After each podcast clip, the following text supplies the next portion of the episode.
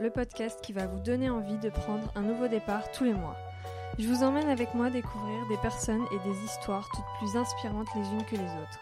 Ce podcast, c'est l'occasion pour moi de mettre en avant des parcours atypiques, mais surtout de vous montrer que ce n'est pas le point de départ qui compte, mais le chemin que l'on décide de tracer devant soi. Mes invités seront peut-être freelance, salariés ou bien chefs d'entreprise.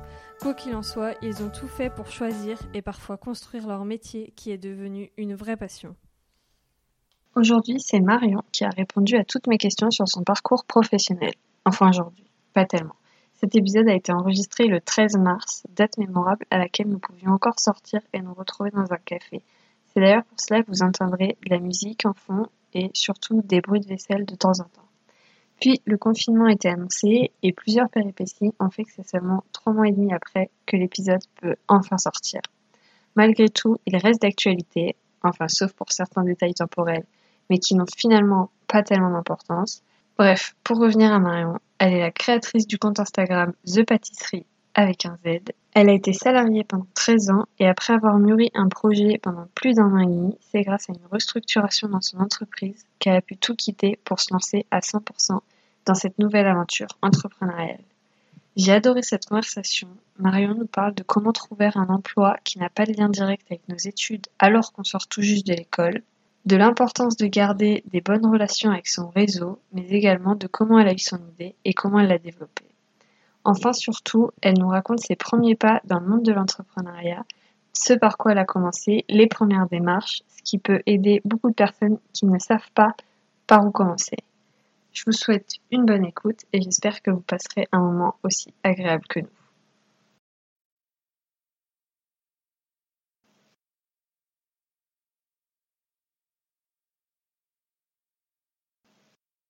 Bonjour Marion. Et bonjour Manon.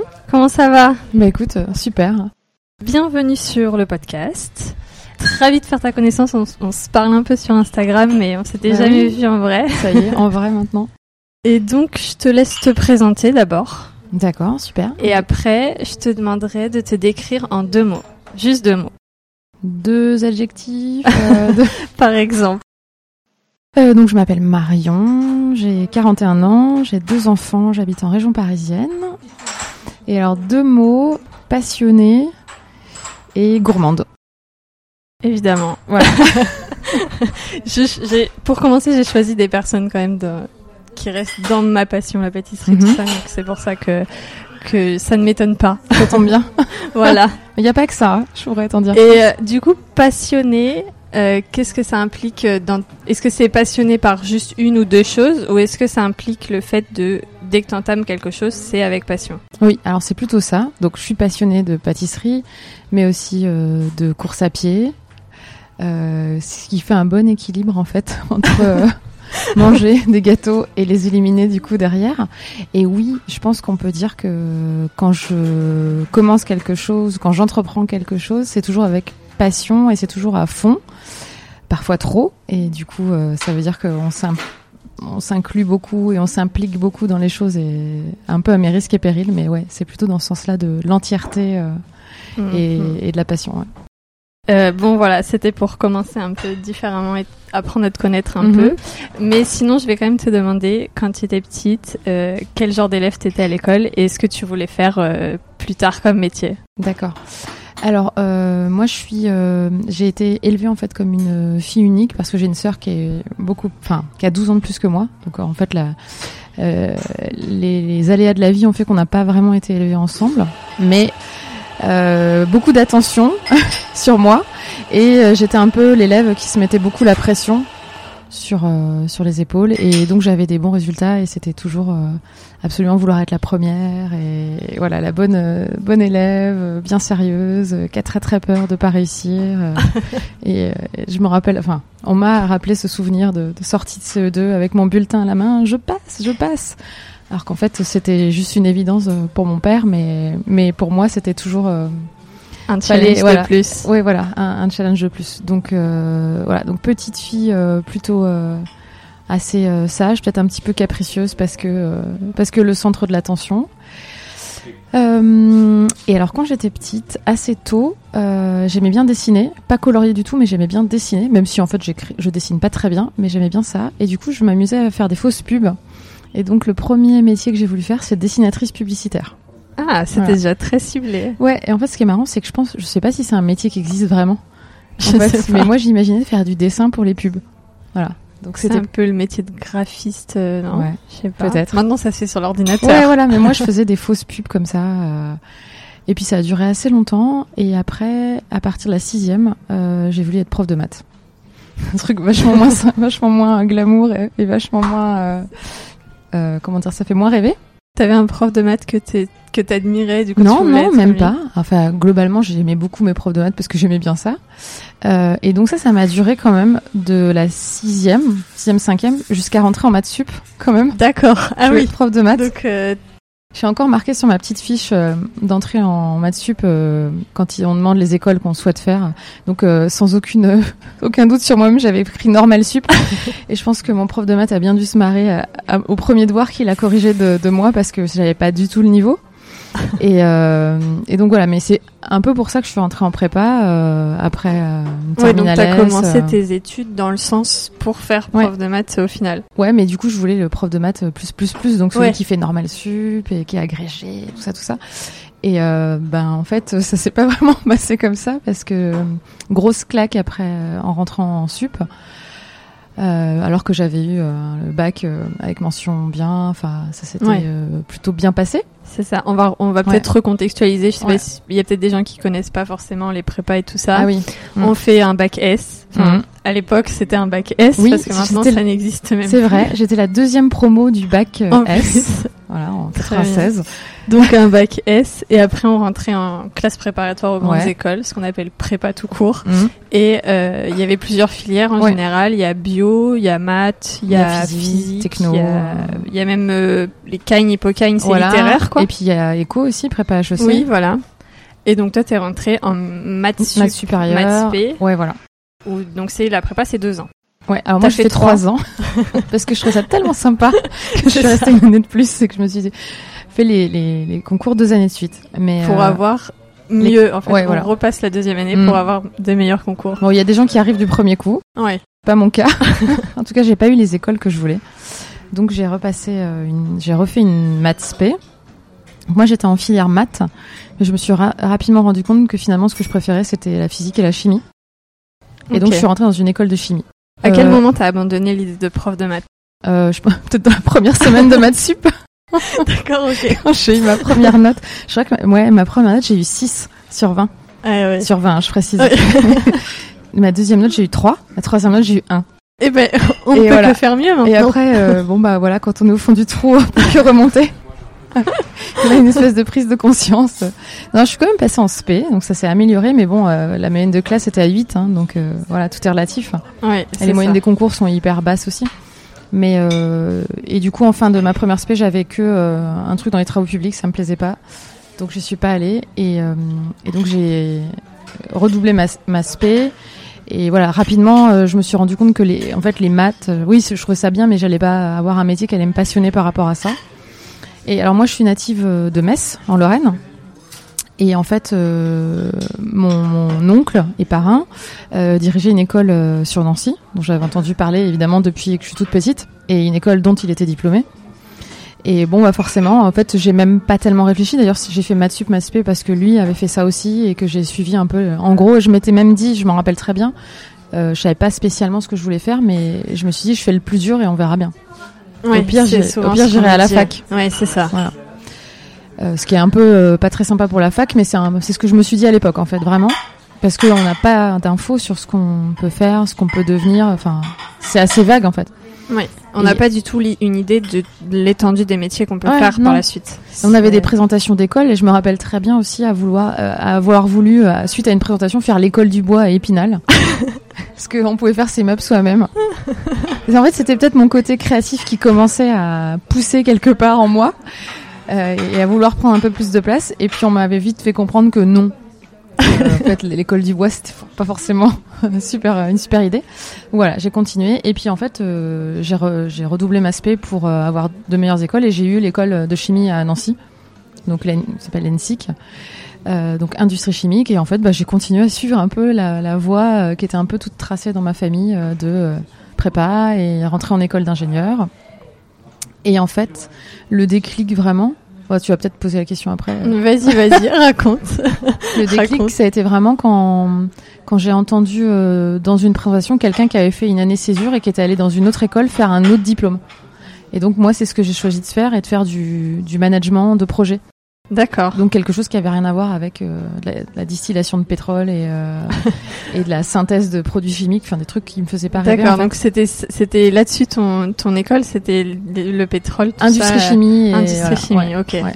Ah oui. Et, euh, et donc l'école encouragée, c'est donc l'école d'ingénieur, c'est trois ans après les La prépa, ouais. deux ou trois ans de prépa. Mhm. Euh, on sort de là avec un bac plus 5. Et euh, du coup, pendant cette école, ils encourageaient eux-mêmes de faire une année de césure ou t'as Ouais. dû faire le forcing Ils font, ils faisaient des propositions, enfin ils nous expliquaient que c'était faisable, mais en fait l'année où je l'ai fait, on était 10 sur 100 à le faire seulement. Ok. Et même à certains moments, c'était des choses qui étaient un peu faites pour les, les élèves qui avaient des difficultés, mais euh, moi c'était vraiment parce que je l'avais choisi et parce que j'avais des bons résultats à l'école, il n'y avait pas de pas trop de soucis, mais euh, mais j'avais envie de faire un peu autre chose. Et comment t'as choisi du coup cet autre euh, cet autre diplôme Par, euh, en fait, c'était une école euh, qui est aussi à Nancy, et j'avais passé le concours pour y, pour y entrer. Et donc j'avais plutôt bien aimé l'approche. Et en fait, le, le, le diplôme que eux proposaient, alors ça s'appelait un DESS à l'époque, ça n'existe plus, mais c'est un master 2. Donc Ok. c'est un- c'était un deuxième master euh, 2. Et du coup, le fait que ce soit bah, voilà, management de projet en innovation et service, je trouvais ça hyper intéressant en fait comme, euh, comme ouverture. Ouais. Donc j'étais la première dans la première promo de ce DESS D'accord. qui bah, du coup doit plus exister puisque ça n'existe plus les. Ouais. Mais, euh, Oh, Mais il y a toujours des passerelles de Ouais, double voilà. diplôme et tout ça. comme ça. Quoi. Ouais. Et, euh, et ce qui était super, c'est qu'en fait, je me suis retrouvée dans une promo, on n'était que 15. Euh, mais la moitié venait de la formation continue. C'est-à-dire que c'était des gens qui travaillaient, qui s'arrêtaient euh, six mois pour faire euh, reprendre leurs études. D'accord. Donc ça fait mûrir euh, quand même relativement vite quand on a, euh, bah, je sais pas, je devais avoir 20 ouais, 23 ans et qu'on se retrouve avec des gens qui ont une quarantaine d'années. Ben en fait ils ont pas du tout les mêmes préoccupations et pour eux ils sont beaucoup plus impliqués aussi dans leurs études parce que voilà c'est ce moment-là et pas un autre moment. Ouais. Ils peuvent pas dire qu'ils vont redoubler ou voilà. Et, et du coup quand je suis revenue, donc j'ai fait ces, ce DESS, j'ai fait un stage qui allait avec ce DESS. Ensuite j'ai enchaîné avec mon stage euh, d'école d'ingénieur. Et quand je suis revenue en troisième année, qui en réalité ne dure que six mois dans mon école puisqu'on a le stage dessus, Ouais.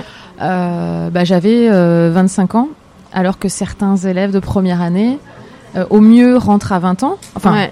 s'ils ont Oui, suivi les là, mais il y en a qui rentrent plus tôt parce qu'ils ont des années d'avance. Donc, en fait, il y en a certains avec qui j'avais plus de 5 ans d'écart. Donc, euh, j'étais complètement décorrélée de leurs préoccupations. Et voilà. Donc, ça m'avait vraiment fait mûrir et ça m'a. Ça m'a aussi aidé à savoir ce que derrière je voulais faire. C'est-à-dire pas de la chimie. Donc du coup, tu reviens en troisième année, tu fais les six mois de cours quand même, Ouais, ouais, ouais. et le stage après, tu le, donc c'est un stage de six mois aussi, Ouais. et tu le choisis dans la chimie ou dans. Oui, alors en fait, j'avais fait avant parce que nous, on faisait le stage avant la troisième année. ah d'accord. voilà. Ok. Donc je l'ai fait, j'ai enchaîné mon, mon stage de DESS et mon stage de- d'école d'ingénieur euh, dans la foulée. Et oui, ce stage, je l'ai fait en R&D euh, dans la chimie, D'accord. chez Procter Gamble, les rois du marketing. Et je pense que ça aussi, ça m'a donné euh, des clés. Et euh, en Angleterre, donc super expérience qui m'a aussi fait beaucoup mûrir parce que quand on se retrouve cinq, cinq mois toute seule dans un pays qu'on connaît pas, euh, bah en fait il faut. On est faut obligé de avancer. se débrouiller, Voilà. voilà. Je me suis rendu compte de mon niveau d'anglais pitoyable en arrivant. C'était trop tard parce que j'y étais. Il fallait bien que je me débrouille. Voilà. Et en cinq mois, ça m'a bien aidé. Je suis rentrée, je parlais comme Jean-Claude Van Damme, donc c'était rigolo. Mais voilà. Donc euh, et donc après j'ai enchaîné mes six mois. Et à la suite de ça, j'ai pas cherché de job d'ingénieur. D'accord. J'ai cherché un job de commercial. D'accord. Voilà. Commercial dans quel domaine c'est vague commercial. du coup, euh, ingénieur euh, technico-commercial et, et je cherchais plutôt dans des domaines en lien quand même avec l'industrie. Donc j'avais postulé chez des... C'était plutôt des postes de grands comptes que je cherchais. J'avais postulé chez Gaz de France, j'avais postulé euh, chez France Télécom, ça s'appelait comme ça à l'époque. Je dis que je suis un dinosaure en fait. Mais non, pas du tout. j'emploie que des termes qui n'existent plus. Mais bon, donc euh, chez maintenant Orange. Euh, et en fait, voilà, j'avais commencé à chercher. euh, ça a mis un certain temps parce que j'ai été diplômée en, en juillet. Euh, bon, juillet, août, il se passe pas grand chose. Euh, dans courant de l'été, j'étais retournée dans, dans mon école quand même pour dire bonjour dans le labo où j'avais bossé un petit peu. Et, euh, et là, on m'a dit on cherche un, un, un ingénieur pour faire euh, un petit contrat avec une boîte. parce que souvent, les boîtes passent des contrats de recherche avec des petits projets avec les écoles. Et donc, pendant trois mois, j'ai quand même utilisé mon diplôme. quand même. Et donc, j'ai fait trois mois de, de, de contrat dans, dans l'industrie pharmaceutique pour étudier un truc de mécanique des fluides. Bref, ça n'a pas d'importance, mais en tout cas, voilà, je l'ai utilisé trois mois ce diplôme et, et j'ai passé des entretiens euh, pour être commercial. Euh, chez France Télécom, j'avais été euh, shortlistée, on n'était plus que trois. Euh, j'ai pas eu le poste, mais et, et c'est pour, enfin, j'en parle parce que pour moi c'est important en fait de de- d'écouter les, espèces de signaux faibles qu'on peut avoir parfois dans sa vie. Le premier, ça avait été quand j'avais entendu parler de ce, D- ce DESS, et le deuxième, c'est quand en fait, je reçois le, le- traditionnel mail qui dit euh, Nous sommes au regret, malgré tout l'intérêt de votre candidature. euh. Voilà, j'en ai tout un classeur des lettres comme ça. Et, et là, bon, ce mail que je reçois qui me dit ben, que j'ai pas le poste.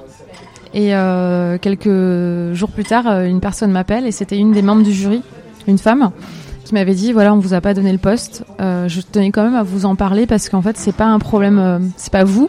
C'est juste qu'il y avait des gens qui étaient plus qualifiés. Vous êtes trop junior.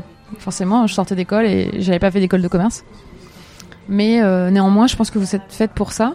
Et ne laissez pas tomber parce que moi, j'étais comme vous euh, il y a 20 ans. Quoi. Ah, trop bien. Voilà. C'est trop sais- bien d'avoir un pas comment, comme ouais, ça. Je sais pas comment elle s'appelait, je me rappelle plus en fait. C'est triste, quoi, mais parce que ouais, Madame de Télécom, si tu nous écoutes, merci beaucoup. Ouais, c'est trop bien, c'est vraiment rare. Enfin, moi, j'y étais il y a encore pas si longtemps que ça à chercher un stage Mm. et puis euh, et en fait, euh, on en a rarement des Mm. retours euh, Ouais. comme ça, quoi. Donc, euh, C'est pour ça qu'il faut, il faut les faire quand on sent que ça peut peut-être changer un peu le. Enfin, moi, ça a changé. J'étais prête à arrêter de chercher dans ce domaine-là et Ah ouais. à retourner vers l'ingénierie, quoi. donc tu t'accroches. Ouais. Et tu, dé- c'est c'est quoi ton premier boulot que tu fais? Du coup, mon premier boulot, c'est un boulot d'ingénieur technico-commercial dans une toute petite boîte en région parisienne où il y avait euh, moins de 50 personnes. Et ça consiste en quoi tous les jours? Et ben en fait, euh, c'est, c'est- C'est- je vendais de l'instrumentation industrielle, donc des sondes de niveau, des sondes de débit, euh, des pH mètres, des sondes de température à l'industrie. Ok. Donc euh, j'avais tout un fichier client que j'avais récupéré quand même, euh, qui, était vraiment déjà des clients qu'il fallait entretenir. Et puis il y avait aussi beaucoup de prospection, donc euh, ça pouvait être euh, ben, de prendre ma voiture, d'aller faire les zones industrielles de mon secteur, d'aller voir euh, les boîtes que je connaissais pas, de frapper à la porte en disant euh, j'ai des produits à vendre, est-ce que vous pouvez me laisser le, le numéro du responsable maintenance, puis de réussir à choper le numéro et ensuite les rappeler, avoir un rendez-vous, venir présenter ma gamme avec ma petite plaquette, ensuite faire si possible essayer de ressortir avec des demandes de devis, ensuite envoyer mes devis, ensuite les relancer, ensuite essayer de- d'avoir des commandes, ensuite relancer euh, les paiements, s'assurer que tout a été bien livré. Et parfois, j'ai même fait des colis moi-même aussi. C'est complet, quoi. Enfin, Ouais, il y a voilà. beaucoup, de Mais choses. c'est le. Je pense que c'est vraiment aussi le côté. euh, j'ai appris vraiment les bases du commerce parce qu'en fait, j'avais aucune notion commerciale, Mm. hormis que euh, mon père est commercial et que c'est peut-être un peu dans les gènes, j'en sais rien. Mais et que j'aime bien le lien avec les gens. C'est important. Mais comment tu... En fait, il y a quelque chose qui me...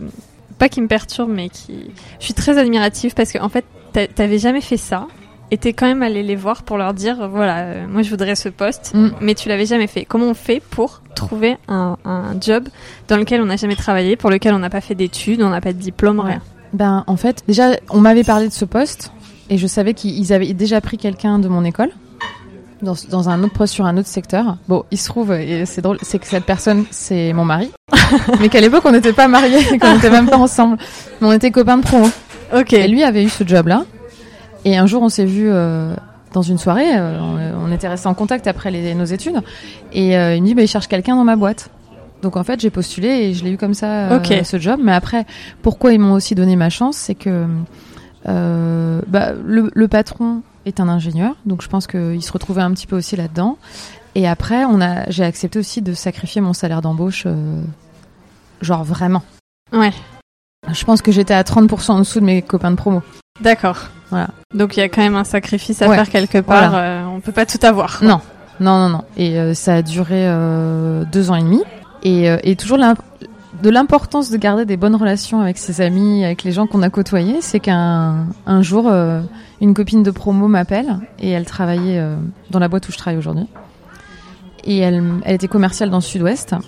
Et elle me dit, euh, on cherche quelqu'un dans l'est, on trouve pas. Et moi, j'étais dans, j'étais dans l'est de la France. hein. Euh, Est-ce que, euh, enfin, la boîte pour laquelle je travaillais était en région parisienne, mais j'avais le secteur de l'est. Comme moi, je suis de l'est, euh, du coup, je- voyageais beaucoup aussi. C'est c'est un autre sacrifice aussi. Il faut vouloir Ouais. faire 60 000 km par an, quoi. Oui, Voilà. ça fait beaucoup. Donc, euh, et elle était dans le sud-ouest. Il cherchait quelqu'un dans le nord-est. Il trouvait pas. Elle m'a dit, est-ce que tu veux postuler? Je suis, bah oui, de toute façon, on n'est jamais aussi bien pour trouver un job que quand on en a déjà un. Ouais. J'avais rien à perdre. Donc, j'ai postulé. Et puis, j'ai eu ce poste euh, dans un grand groupe euh, de l'énergie. Ok. Voilà. Et donc, au bout de deux ans et demi, bah, finalement, je suis rentrée euh, comme ingénieur, ingénieur commercial. Et, et là, pour le coup, je suis revenue dans la fourchette normale des salaires des gens qui étaient diplômés en même temps que moi, quoi. Voilà. Et après, voilà, j'étais rentrée dans un grand groupe et, et donc euh, les, les, les promotions se font euh, Un peu bah, naturellement. naturellement sur le fait qu'on travaille et, et qu'on Ouais. ait des bons résultats et voilà. Donc là, t'es toujours dans cette euh, grande boîte. Oui, mais pour euh, euh, euh, 15 jours, Ça fait combien de temps? Ça, fera, ça fait 13 ans que j'étais dans cette t'as boîte. fait, euh, t'as fait plusieurs métiers dans cette boîte Oui. ou t'as toujours euh, non, j'ai fait 5 ans et demi euh, commercial, euh, itinérante, donc du coup sur l'est de la France. Euh, ce qui est un poste quand même assez long dans une multinationale, mais en 5 ans et demi, j'ai eu deux enfants aussi. Donc, euh, parce que du coup, mon collègue de la première petite boîte donc est devenu mon mari. On a eu deux enfants, on était basé à Nancy. Et, et ensuite, et pour la petite histoire, lui m'a rejoint dans cette fameuse grande boîte aussi. voilà, après coup. Chacun son tour. Voilà, l'un après l'autre, voilà. Et du coup, dans un autre euh, business euh, que le mien, il était, ils vendaient pas les mêmes produits, mais du coup, on était commerciaux tous les deux dans le- la même région. Et puis, au bout de moi, cinq ans et demi, lui un petit peu moins, on a voulu euh, rechanger et progresser. Donc là, on est revenu en région parisienne avec nos enfants sous le bras. et donc, pendant quatre ans, j'ai été responsable marketing euh, d'un business sur la France et sur le Benelux. Et donc là, en fait, j'ai enfin bouclé la boucle avec mon année césure, où j'avais fait du marketing, où, euh, où Ah finalement ces envies de, de publicité, même si le marketing c'est pas que la pub, mais euh, Ouais. et d'autant que j'étais en B2B, donc euh, il y a très peu de pub, mais euh, du coup là, j'ai vraiment eu finalement fait les, les choses qui me plaisaient euh, plus. Donc ça a quand même pris un peu de temps. ouais, quand même. oui, quand oui. même C'est vrai que je suis sortie diplômée en huit ans, 2003 et, ouais, et j'ai pris ce poste en 2012. Ouais. Donc ouais, euh, même plus de 8 ans. Ouais. Donc, voilà. il faut s'accrocher, il faut Ouais. garder espoir. Oui, oui, c'est surtout que moi, je retourne souvent dans mon école euh, rencontrer les promos en cours, dans des, des journées métiers et carrière. Et, et pour moi, c'est important de garder en tête qu'on peut toujours, euh, en fait, euh, bifurquer et construire euh, ce qu'on a envie de faire. Je suis pas la seule de ma promo à, à faire aussi euh, autre chose que de la que du process, que de l'ingénierie. Euh, ma meilleure amie est aussi commerciale. Est de la même Mhm. promo et mon mari est commercial. Ouais. Bon, on est trois peut-être sur 100, mais euh, Mais ça mais en fait, existe. c'est possible. Hein. Ouais. Il y a aussi des gens qui se sont lancés à leur compte, euh, euh, toujours dans le domaine du pétrole, mais euh, mais peut-être qu'on qu'on, créé des, des logiciels. Enfin, il y a, y, a, y a plein de possibilités et, et, et en fait, c'est quand même des études qui permettent d'ouvrir un large champ des possibles quand on construit en fait son projet. Ouais. Faut, Ouais. faut, le- faut continuer de le construire au jour le jour et puis Mm. euh, Ouais. savoir rester ouvert aux opportunités. Voilà, oui, en fait c'est ça aussi, toujours euh, saisir. euh, Et ça, je pense que euh, ce qui fonctionne bien, c'est que je suis quand même quelqu'un d'assez optimiste, voire parfois un peu naïve.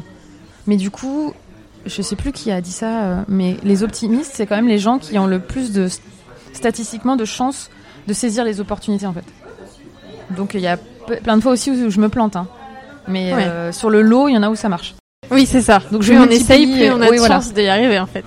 Donc, euh, c'est un peu là-dessus que je me base. Du coup, dans tout ce parcours, Mhm. il y a un moment où intervient ta passion pour la pâtisserie, parce que c'est de ça qu'on va parler Ouais. au bout d'un moment. Ouais. Euh, ben en fait, elle- la passion pour la pâtisserie, elle vient vraiment en fait euh, de, de, de, de mes goûts perso pour le sucré. Et en fait, quand on était à Nancy, euh, je sais plus si on m'a offert ou si c'est, on a dû m'offrir un cours de macarons dans un pâtissier qui est vraiment chouette à Nancy qui s'appelle Steph. Et, euh, du coup, j'ai commencé à en faire un peu plus, euh, à faire aussi des gâteaux en forme de voiture pour euh, mon fils. Voilà, C'est stéréotype. super marrant. Voilà. La première interview que j'ai faite avec Maciel, Maciel a fait toujours des, des gâteaux en forme de voiture pour son Ah bah, il y a un truc. Je l'ai retrouvée il y a pas longtemps. Elle était vraiment moche. J'avais fait euh, comment il s'appelle euh, Flash McQueen. J'ai sculpté 2 kilos de génoise dans une après-midi pour faire un truc que mon fils a même pas reconnu parce qu'en fait il avait 3 ans et euh, il s'en fichait complètement. En fait ça a commencé petit à petit comme ça. Et du coup, moi, j'étais quelqu'un qui pâtissait beaucoup, euh, qui regarde beaucoup les émissions de pâtisserie à la télé. euh, J'ai pris des cours avant à Saint-Germain-en-Laye. Il y avait un, un atelier euh, qui faisait pas mal de cours, donc j'avais pris euh, cinq cours là-bas. Je demandais ça pour les anniversaires, d'avoir des cours. Puis voilà, c'était euh, c'est comme ça plus, que c'est arrivé. plus une appétence pour faire soi-même. Oui, au départ, oui. Parce que euh, maintenant, tu as ton, Ouais. ton compte Instagram qui Ouais. est rempli de bonnes choses que les autres font et Oui. que tu vas goûter un peu partout. Ouais, exactement. Euh, J'ai vu que tu avais ouvert ça euh, le 13 avril 2018. Ouais. T'as vu? Je me suis renseignée. Ouais, et en plus, le 13 avril, c'est ma date. Ah, Mm. il se passe quoi le 13 avril? Bah, le 13 avril. C'est un 13 quand même. Oui, en plus. on Aujourd'hui, on est même vendredi 13. Ouais, ouais, c'est vrai que c'est. Donc le, le 13, c'est quand même mon chiffre. Euh, c'est le jour où tout a commencé avec mon mari. Oh. C'est le jour où il m'a demandé en mariage. C'est le jour où j'ai su que j'étais enceinte de mon fils. Ah oui, il y a beaucoup de choses, effectivement. Et du coup, euh, délibérément, ça allait tomber. Ce lancement d'Instagram, ça allait tomber en, en avril, enfin dans cette période. Délibérément, je l'ai mis ce jour-là. En fait, en disant, je continue de marquer cette date. De croire en ce, chi- en ce nombre Ouais. euh, 13. Voilà. Et 13 avril. 13 Du avril. Donc tout ça, c'est des dates euh, qui se répètent dans ma vie, quoi. Trop bien. Voilà. C'est trop bien. Et donc, du coup, ce compte Instagram et que tu as ouvert un blog aussi en même temps. Oui. Tu vas euh, dans les pâtisseries, les grands chefs pâtissiers à Paris, en Ile-de-France. Tu vas goûter, tu nous donnes ton avis. Exactement. Comment ça t'est venu cette idée de faire ça? Alors en fait, euh, donc après mon poste marketing dans un des business, euh, j'ai changé de poste et, euh, et c'est le poste dans lequel je suis. Et là, pour le coup, le, le, match est moins moins évident et, et c'est pas forcément un poste dans lequel je me sens très bien. Il y a toujours eu euh, au fond de moi une petite euh, voix qui me disait ce serait bien que tu sois à ton compte en fait. Lance-toi. euh, L'entrepreneuriat c'est toujours quelque chose qui m'a qui m'a fasciné et où je me suis toujours dit j'aimerais vraiment bien avoir mon truc à moi. Et donc dans les phases un peu basses de satisfaction au travail, je me disais toujours essaie de réfléchir à une idée que tu d'un business que tu pourrais lancer sans quitter ton job, que tu pourrais tester. Et un jour en écoutant un podcast dans ma voiture, en allant au boulot, donc euh, janvier 2018, mais alors, je sais plus la date exacte, mais Le J'ai- 13. euh, peut-être qu'il faudrait que je retrouve, hein. ça, ça peut se retrouver. Et j'écoutais le podcast euh, Génération XX que j'aime beaucoup, voilà, de femmes entrepreneurs, de femmes bah, ont lancé des choses. euh, ouais, c'est plus forcément des entrepreneurs, c'est un peu plus large maintenant, mais à l'époque Ouais. c'était ça. Et euh, il y a une personne dont je me rappelle plus le nom, mais qui avait lancé l'application qui s'appelait BIM, Oui. qui est en fait un Je peu une, une application épisode. pour booker des restos Oui. dans Paris. Euh, et souvent aussi des restos qu'on n'arrive pas à booker et des places qui se réservent euh, last minute, enfin qui se libèrent pardon à, à la dernière minute. Et en fait, je réfléchis à ça et je me dis, euh, en fait, euh, moi je galère toujours dans Paris quand je veux manger des gâteaux parce qu'en arrivant en région parisienne, euh, le champ des possibles des gâteaux s'est offert à moi et je me suis dit, il y a tellement de choses que j'ai envie de goûter. Sauf que je, souvent, je, je- j'ai du mal à trouver ce que je veux parce que je connais pas tout Paris et que hum, on connaît les grands, mais les plus petits qui font des trucs très bien, hormis s'ils sont actifs sur Instagram, c'est un peu compliqué de les trouver. Ouais. Et je me suis dit qu'il manquait un outil pour ça. Donc euh, ça a commencé à germer dans ma tête. Et j'ai postulé à un stage euh, de trois jours dans un incubateur. Donc ça s'appelait Paris Pionnière à l'époque, maintenant ça s'appelle Willa. Et euh, ce, ce- ces trois jours, c'est le Possible Camp, ça s'appelle. Et c'est vraiment trois jours où on est dans l'incubateur avec d'autres femmes. Voilà, on, présente sa candidature, on est retenu ou pas. Donc déjà, j'étais retenu avec mon, idée j'étais de ce fameux outil qui aiderait à faire ça. Et puis, euh, du coup, on est confronté à plein de gens euh, professionnels de ce domaine-là. On rencontre des responsables de start-up. euh, on rencontre d'autres femmes avec d'autres projets. Et, et voilà. Et à l'i- à l'issue de ce petit stage de trois jours, on m'a dit bah tu devrais peut-être déjà commencer par lancer des réseaux sociaux. Comme ça, tu regardes un petit peu si ça se développe, s'il y a un engouement. Et donc c'est pour ça que j'ai lancé le compte D'accord. Instagram The Pâtisserie avec un Z. oui. Voilà. Donc il y avait Voilà. déjà en fait cette idée derrière. Enfin, tu t'es pas dit je vais lancer un compte Instagram, on verra ce que ça donne. C'est t'avais vraiment déjà l'idée de, de, de ton outil. Bah, l'idée, euh, en fait, euh, oui, elle est derrière, mais c'est surtout de, de, de partager. Et c'est vrai que depuis, j'ai rencontré plein de gens grâce à ce compte. Et vraiment de, de voir aussi s'il y avait des gens que, que ça intéressait d'avoir des bons plans euh, sur la pâtisserie. Et d'ailleurs, tous les week-ends, j'ai au moins une amie qui m'envoie un, un- un message en me disant Qu'est-ce que tu me conseilles dans tel arrondissement Donc Maintenant, c'est devenu le truc euh, parce que les ah gens m'ont ouais, vu. trop bien. Bon, j'ai ma carte Mapster aussi. Ouais. Il y a certains de mes amis qui la suivent et, et, euh, voilà. Donc aujourd'hui, le, le- la solution, elle est en cours de développement. elle n'est pas tout à fait prête. On Elle va en arriver parler. bientôt. Mais euh, voilà, c'était ça derrière. Et en fait, après, je me suis complètement prise au jeu de. En fait, c'est sympa de communiquer avec les gens sur Instagram, de Ouais. découvrir des nouvelles choses, de partager. De... Et bon, je suis pas la première à faire ça. Il y en a plein d'autres. hein. Ouais, Mais, ouais. euh, Voilà, c'était c'est un peu l'idée. Et le blog, au départ, c'était aussi pour. euh, pour voir moi comment je réussissais à parler de tout ça et c'est vrai que le blog j'ai un peu euh, freiné ces derniers temps parce que ça prend énormément de temps mais ce sera forcément la la, la page euh, qui sera le relais de- du projet futur quoi. Ok. Voilà. Sur, sur ce compte Instagram et sur ce blog, t'as commencé par Yann Couvreur. Comment tu l'as euh, comment tu l'as trouvé? Ça faisait combien de temps que t'étais en région parisienne? Et Hum, comment tu t'es dit tiens je vais commencer par Yann Couvreur? Alors ça faisait presque 5 ans.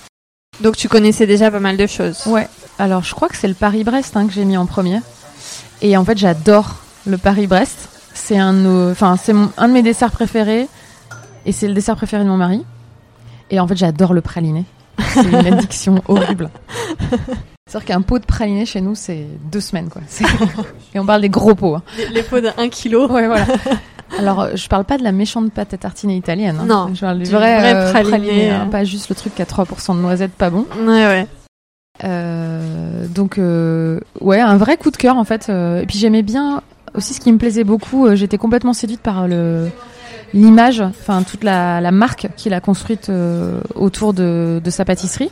Je trouve que c'est très bien fait, que c'est très malin, et j'ai aussi mon œil un peu euh, marketeuse de d'observer en fait comment il construit sa communauté, comment euh, tout le l'imaginaire qui met autour de ça avec le renard. euh, Ouais. voilà, donc en fait, ça m'a bien plu. Après, il fallait bien faire un choix. Je crois qu'en deuxième, j'ai dû mettre Cyril Lignac. Je Peut-être. sais plus. Ça doit être le deuxième ou le troisième poste. Ouais. Et parce que j'aime aussi beaucoup, quoi. J'ai mis beaucoup de temps à attaquer euh, Pierre Hermé à faire un article parce que je me disais c'est tellement euh, Ah ouais. un dieu de la pâtisserie que C'est ça. Je, je, enfin, j'essaye aussi d'être très vigilante parce que moi, je suis, enfin, je suis personne en fait pour Oui. juger. euh, donc j'essaye toujours de, de bien expliquer que c'est mon goût Mm, mm. que ça n'engage que moi et que ça ne. Si vraiment j'ai détesté, en fait, je vais pas en parler. Oui. Voilà. Ouais. Je préfère pas. Je préfère. Euh, Il y a toujours, c'est toujours positif. Il y en a où c'est des gros gros coups de cœur et d'autres où c'est euh, j'ai bien aimé, mais ça, ça m'a moins plu. Euh, et puis, par exemple, sur- sur les- je pense à Yann Couvreur, sa tarte au citron qui est hyper punchy, hyper euh, citronnée. Moi, je suis moins fan, mais mon mari a trouvé ça génial. Et donc, ça plaira forcément à d'autres personnes. Oui. Et, et je, et je me suis pas dit, c'est pas bon, quoi. Oui, bah oui, oui. Voilà. Donc, euh, mais c'est vrai que Pierre Hermès, c'était dur. mais il fallait en parler quand même.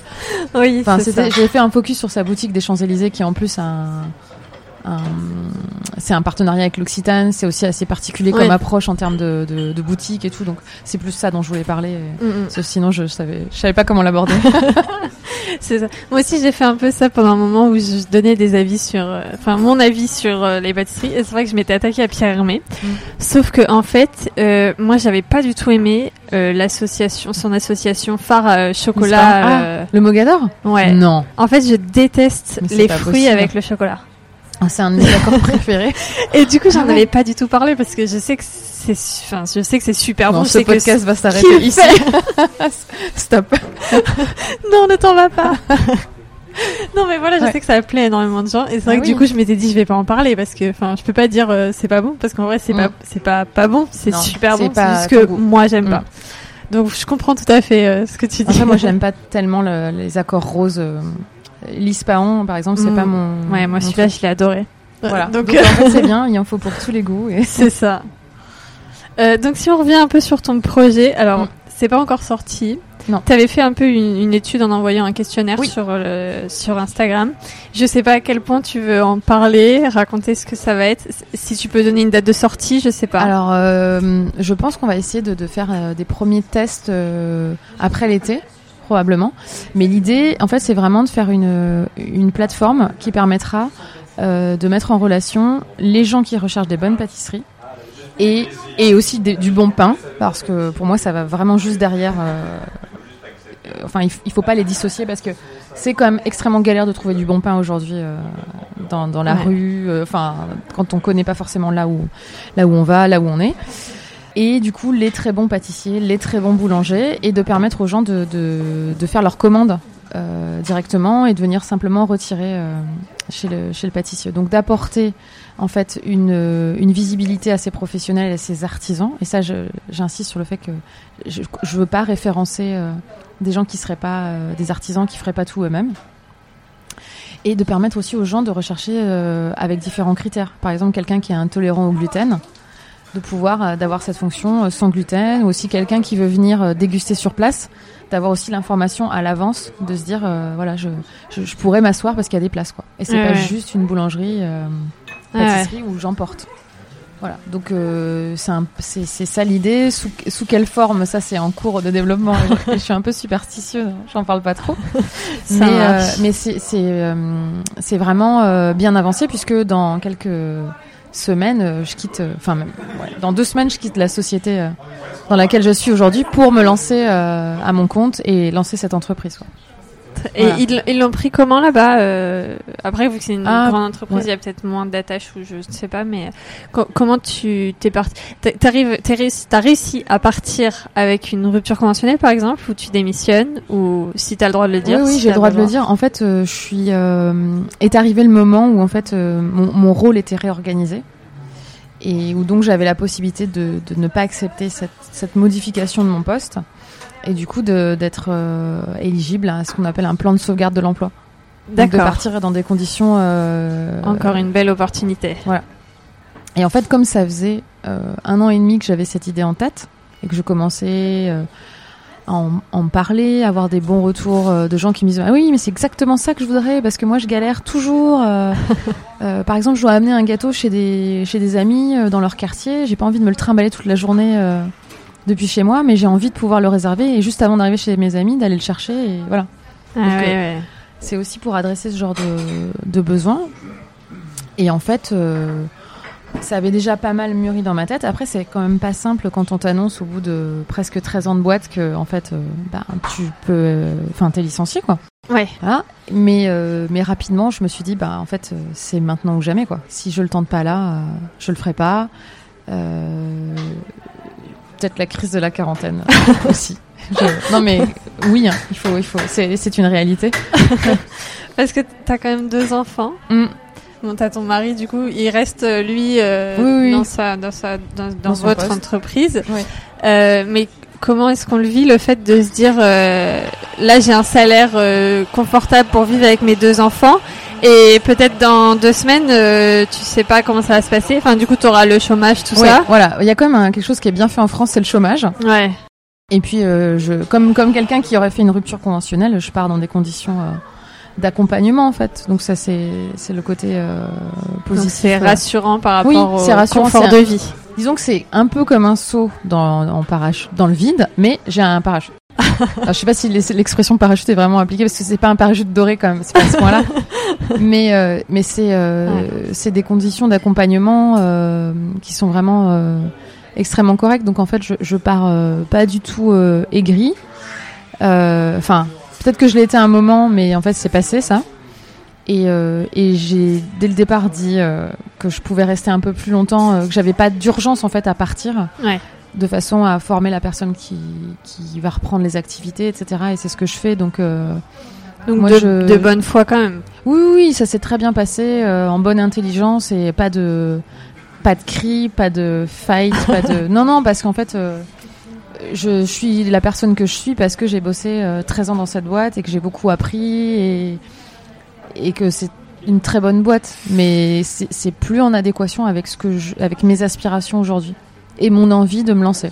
Donc, euh, Donc voilà. là- Bon, j'ai pas toujours été aussi philosophe. Hein, j'ai aussi un peu, un peu pleuré. Et, voilà, parce que c'est un gros changement et que je suis pas un, un bloc de pierre. Mais, euh, mais voilà, c'est- d'ailleurs euh, tout le monde, beaucoup de gens m'ont dit, m'ont conseillé aussi et me dire voilà, maintenant c'est c'est génial euh, de te lancer et c'est ce que tu veux. Tout le monde le, tout le monde l'a perçu en fait. C'est trop bien. Voilà. Donc euh, bien.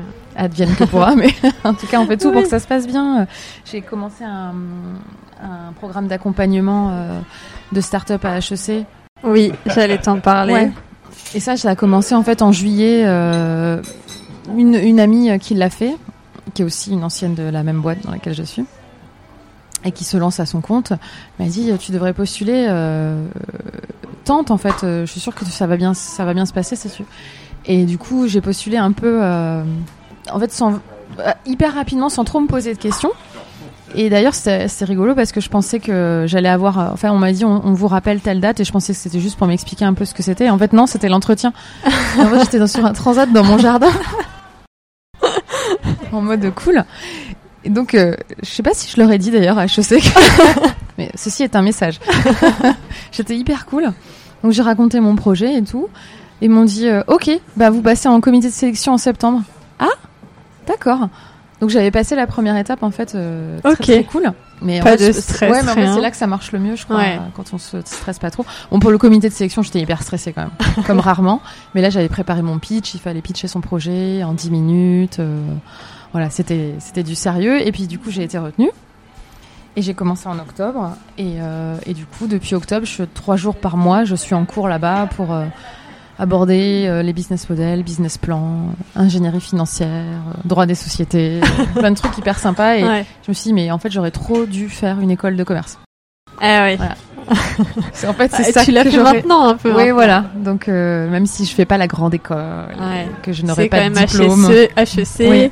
Et, euh, et donc trois jours par mois, c'est vraiment des cours. Cours. Genre Mm. tu retournes comme à l'école. Ah euh, oui, oui, dans un amphi. euh, Ça fait quoi de retourner à l'école après Non, euh, c'est- sympa. En fait, on, on, on, on croise des étudiants, mais on n'est pas trop avec eux quand même parce que c'est grand.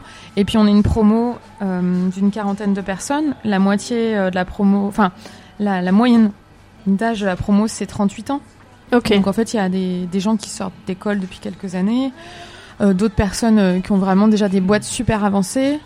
Euh, moi, je fais partie de d'une des rares qui a pas encore créé son entreprise. D'accord. Mais du coup, on s'entraide vachement sur tous les, Ah, bien.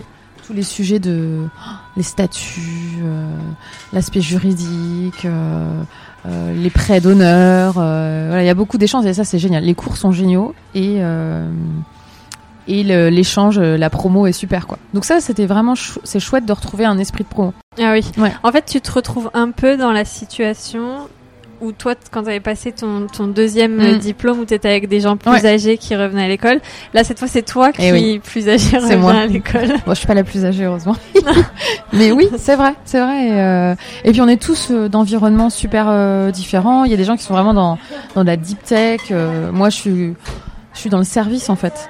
Donc euh, j'ai pas de brevet, j'invente pas un médicament pour euh, guérir le cancer. euh, mais Ouais. on- voilà, on parle de gens qui ont de, de projets de ce type-là, hein, vraiment. D'accord, ok. Donc, euh, mais bon, voilà, on est tous avec des projets différents et du coup c'est super intéressant. Ouais, forcément, on apprend beaucoup au contact des autres. Ouais.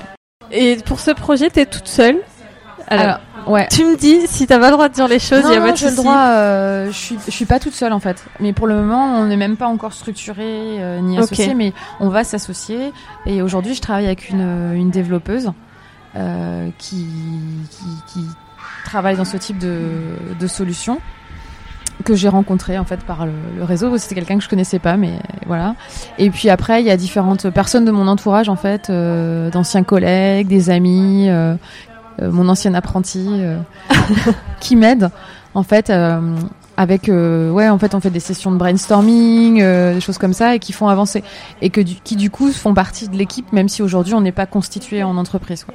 Ok, après c'est- je serai euh, pour le au départ la seule personne à 100% ok. Voilà. Donc là, dans 15 jours, tu te retrouves toute seule à ton bureau. Ouais. euh, d'abord je suis en vacances Ah oui, il faut quand même euh, faire un petit break très bien. voilà Et donc, euh, tu te fais des vacances, mais après tes vacances, tu vas te retrouver au non, toute seule à ton bureau. ouais. Comment t'imagines euh, ce changement, est-ce que ça va être un changement brutal ou est-ce que déjà tu commences à, à te mettre des jours précis dans la semaine où tu bosses que sur ce projet ou... Hum, alors, il va falloir que je m'astreigne à une certaine discipline, car je pense que je pourrais passer ma journée en pyjama devant mon ordi. C'est une possibilité. je, je sais que je peux le faire. Euh, bon, déjà, le, le- le début va être euh, va dépendre du contexte actuel euh, d'école fermée. hein, Oui. Peut-être qu'on va faire du coup du coworking avec mes enfants à la maison. Mais euh, en- déjà, ça va être pas mal rythmé par beaucoup de rendez-vous que j'ai encore, enfin que j'ai toujours à faire, puisque là j'ai encore des rendez-vous de terrain pour affiner le projet, et puis aussi pour toute la partie de, de- de développement du projet, et puis euh, des rendez-vous type expert comptable, tout ça. Donc ça, je vais me créer une structure comme ça, de, de rythme dans la semaine, et après. euh, ces rendez-vous vont devenir des rendez-vous commerciaux de, de, de démarchage de clients. quoi. Ouais. Donc euh, je pense que je vais essayer de faire des jours qui seront dédiés à ça, selon la disponibilité des, des potentiels clients. Et euh, oui, il va falloir quand même que je m'astreigne à une discipline de on commence pas à bosser à 10 heures. euh, voilà. Bon, après, tu peux, tu, tu fais ce que je tu vais veux. voir en fait. Je vais voir. Je, je t'avoue que c'est vrai que je, je l'ai encore jamais fait. Donc euh, Et travailler avec quelqu'un, euh, tu travaillais déjà en équipe euh, ou c'est Oui. un peu. Donc ça, ça va, ça ne te fait pas peur? ça fait euh, 8 ans que je travaille dans des équipes virtuelles. C'est-à-dire que ça fait 8 ans que... Non, en fait, même plus. Ça fait en 13 ans de cette boîte, je n'ai jamais eu mon chef dans le même bureau que moi. D'accord. Donc avant, j'étais commercial et mon chef était au siège. Moi, j'étais en région. Et ensuite, j'étais au siège et, et j'ai eu un chef euh, basé à, en, aux Pays-Bas, une chef basée en Angleterre, un autre chef basé dans un autre pays d'Europe. De toute façon, j'ai toujours été dans des équipes virtuelles. Donc, euh, le, entre guillemets, le télétravail dont on entend beaucoup parler en ce moment à cause du coronavirus, euh, c'est pas du tout une découverte pour moi. Quoi. Ouais. Je l'ai beaucoup fait euh, quand j'étais commercial, j'étais que en télétravail. D'accord. Donc même travailler chez toi, au final, euh, Ah bah, j'ai ça va hein. être euh, voilà. Mm. Donc tu ne vas pas passer ta journée en pyjama. Non, non, non, non, non. Et en fait, euh, euh, souvent, euh, à tort, les gens pensent que le télétravail, euh, c'est quelque chose où les gens peuvent euh, un peu glandouiller. euh, en fait, c'est tout l'inverse hein, qui se passe. hein. C'est-à-dire Ouais. qu'on est, pour moi, beaucoup plus productif parce qu'il n'y a pas de pause café. euh, Oui, c'est ça. Voilà, euh, la pause déj, euh, elle se fait souvent devant l'écran. bon, c'est pas une bonne chose, mais c'est la réalité. Ou alors en 10 minutes parce qu'on est tout Ouais. seul, quoi. Oui, Donc, voilà. euh, Donc ça va super vite. ouais. Et, euh, et on est beaucoup plus tranquille que sur un open space, donc on, a, on fait beaucoup plus de boulot. Et puis euh, parfois on continue tard le soir. donc moi je pense qu'on est beaucoup plus productif en télétravail, mais c'est pas une option qui, est permise pour tout type de métier malheureusement. Oui, Donc, mais euh, oui, forcément, il y en a qui Moi sont j'entendais c'est que se- 25% en fait des, des jobs qui peuvent vraiment être faits en, Ouais. en pur télétravail. Oui, donc, Donc, euh, forcément. Voilà. Après, ce qui manque, c'est le lien. Et effectivement, euh, je, mais je sais que c'est pas une, je vais pas avoir du mal à, à aller vers les gens. euh, c'est pas, c'est pas dans ma nature. Je vais pas rester terré chez moi. Donc, ce sera important que je continue à avoir du lien. Mais ça, pour le coup, je me fais confiance là-dessus de pas me, de pas me terrer. C'est pas vraiment, c'est vraiment pas ma nature. Ok. Vous avez déjà commencé à chercher des clients, des gens qui vont, des pâtissiers, Mm. des boulangers qui vont se mettre sur cette euh, plateforme, je sais pas comment on Ouais. l'appelle. Bah oui, en fait, j'ai déjà dé- commencé à discuter euh, quand j'ai fait mon étude euh, terrain. Ok. Donc c'est pas mal de gens qui, je pense, pourraient être amenés à, à- à devenir clients, en tout cas qui étaient assez enthousiastes sur sur l'idée. Donc bon, maintenant, faut que ça se concrétise ça se et lance, euh, ouais. moi aussi de faire une offre qui soit euh, suffisamment intéressante pour qu'ils euh, pour qu'ils l'acceptent quoi. Mais oui, en fait, c'est des vraiment, il y a aucun aucune interview qui s'est soldée par un non, ça m'intéresse pas. ok. Bon, Voilà, donc c'est encourageant. Ouais, Ouais, c'est encourageant. Mm. Trop bien. Ouais. Bon, je pense que j'ai fait le tour de ton projet, tout ça. Ouais. Je sais pas si tu avais d'autres sujets à aborder. J'ai des petites questions Ouais. un peu plus euh, rigolotes. Ok. Euh, Voilà, j'ai peur. Mais non, pas du tout. Ça va bien se passer. Euh, ça va même être des doubles questions parce que vu que tu vas goûter beaucoup chez les autres, Mm. je vais te demander dans plusieurs situations. Est-ce que tu ferais toi-même ou est-ce que tu irais Mhm. acheter? Si tu irais acheter chez qui Et, et si tu fais toi-même quoi? Ok. Voilà. Pour euh, un gâteau pour ton anniversaire de mariage. Ah, alors je prendrais pas la responsabilité de le faire moi-même, je pense j'aurais trop peur. Euh, ah oui, un truc que j'ai pas dit, c'est que je passe le CAP pâtissier cette année. Et donc, euh, du coup, euh, je ferai pas de test CAP, quoi. Ce genre de truc, parce que parce qu'il peut y avoir des, des ratés. Donc non, là, je pense que j'irai j'irai l'acheter. Yann Couvreur, ce serait une bonne option. Ouais, je pense un, un, un énorme Paris-Brest. Ah oui, c'était le dessert préféré de ton mari. Ouais, voilà, ça, ça pourrait vraiment être euh, vraiment être sympa. Ah, il y en a beaucoup que j'aime hein, quand même. euh, Chez Yann Couvreur. Ouais. Euh, non, et le, après dans le meilleur Paris-Brest de Paris, du coup. Tu dirais que c'est lequel? Euh, bah, bah, pour moi, c'est Yann Couvreur. Yann Couvreur. Ouais. Je sais qu'il y a des gens qui le trouvent un peu trop riche, Ouais. Mais euh, en fait, le, le faut pas le manger tout seul, le gros. euh, non, il est fait pour deux. c'est pour deux, hein. Si quelqu'un euh, s'était trompé, en fait, c'est oui, c'est riche. Si c'est que pour une personne, mais non. non. Donc ouais, moi c'est vraiment. euh, Après, j'en ai déjà goûté euh, plein d'autres super bons.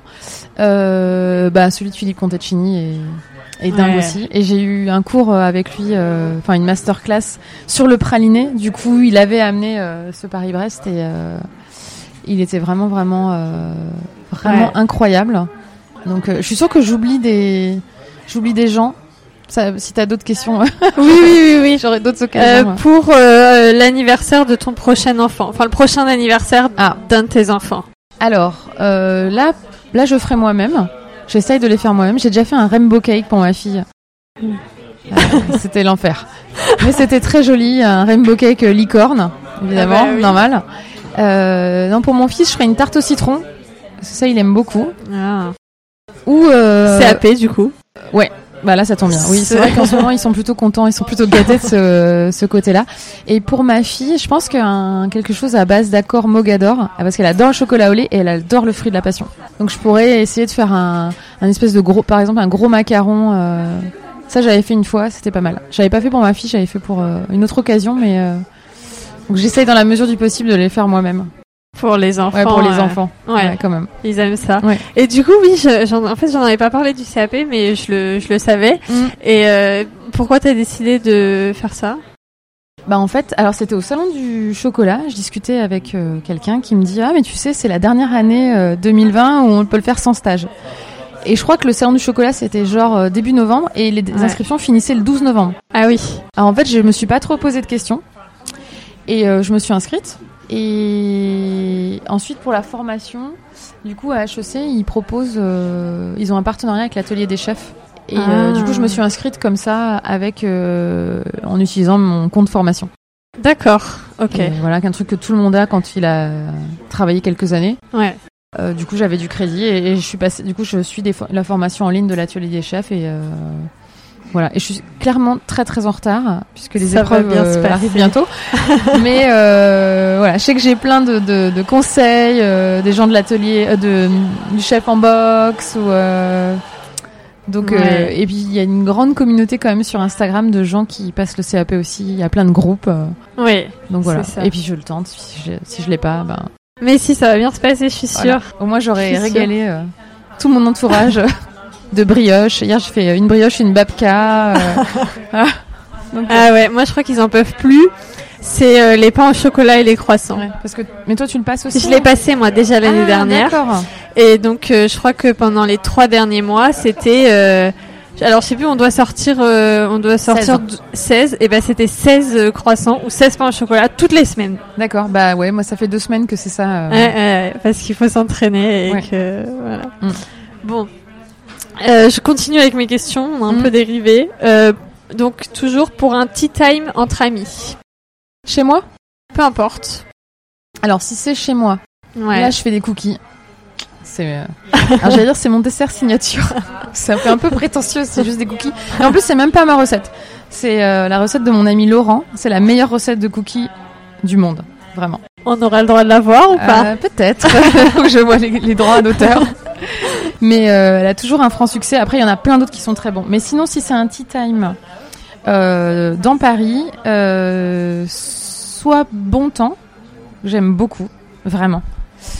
Parce que le lieu est super beau, parce que les, les petits, je sais pas si tu as goûté, J'y suis jamais allée. mais déjà ce sablé est dingue. En fait, tout, tout est à base de ce sablé signature de bon temps qui est super super bon. Et, euh, et en fait, c'est très déculpabilisant parce qu'on peut prendre que des petits trucs et on a l'impression que c'est rien. Et, euh, Et, au final, voilà. on a trop mangé. Voilà, on peut goûter plein de choses, puis il y a des choses Ouais, plus c'est grosses, vraiment très très bon. Ouais. Donc ouais, je pense que ce serait ça pour un pour un tea time, mais aussi pour le le lieu qui est vraiment très joli. Très bien. Eh ben, euh, j'irai sur tes Courage, conseils. Euh, pour un, le dessert d'un repas de famille, mais grand repas de famille, quoi. Pas juste toi et tes enfants, avec Ah. euh, un peu plus de famille. Hum. Ouais, je pense. euh, Non, j'essaierai quand même de faire quelque chose moi-même. Soit, soit un gros macaron. Ça fait longtemps quand même que j'en ai pas fait. Soit, comme je dois en faire, euh, des entremets. ah oui. Voilà. Et j'ai toujours, j'en ai toujours pas fait. Je j'aime pas ça en fait. Ah j'aime ouais, pas les, trucs, les textures euh, mousse et tout. Moi, je les revendais à mes collègues parce qu'en fait, j'en pouvais plus, je pouvais plus les manger. Ah. Alors, je les revendais tous à mes collègues. D'accord. Ah oui, pour les anniversaires. Les... Ah ouais, ouais, ils m'en m'en achetaient toutes les semaines parce que c'était pas possible en fait. Euh. Ah oui, tu l'as vraiment beaucoup plus révisé que moi. Je Ah, je- à flipper là. Non, mais non, non, mais non, mais en plus, ça se passe très bien. Enfin, je- Oui, moi, en fait, je me faisais. euh, Je veux pas te faire flipper. Tu fais un CAP mais blanc toutes les semaines Toutes les semaines. Je faisais quasiment ça. Ah oui. En fait, j'ai fait ça sur euh, sur euh, novembre, décembre. En janvier, j'ai pété un câble. J'arrivais plus à rien, euh, c'était Ouais. pas possible. Janvier, février, j'ai fait quasiment que de la théorie. D'accord. Et après, je me faisais que deux préparations par semaine. D'accord. Dont, à chaque fois, c'était viennoiserie toutes les semaines. Et puis après, soit une tarte, soit... Pendant aussi euh, mars, fév- fin février, mars, j'ai fait beaucoup de pâte à choux. Parce Ah. que c'était ma bête noire et que Mm. Ah, mais ça pour le coup, ça j'en faisais beaucoup avant déjà. Donc Ouais. normalement, la pâte à choux, ça devrait bien se passer.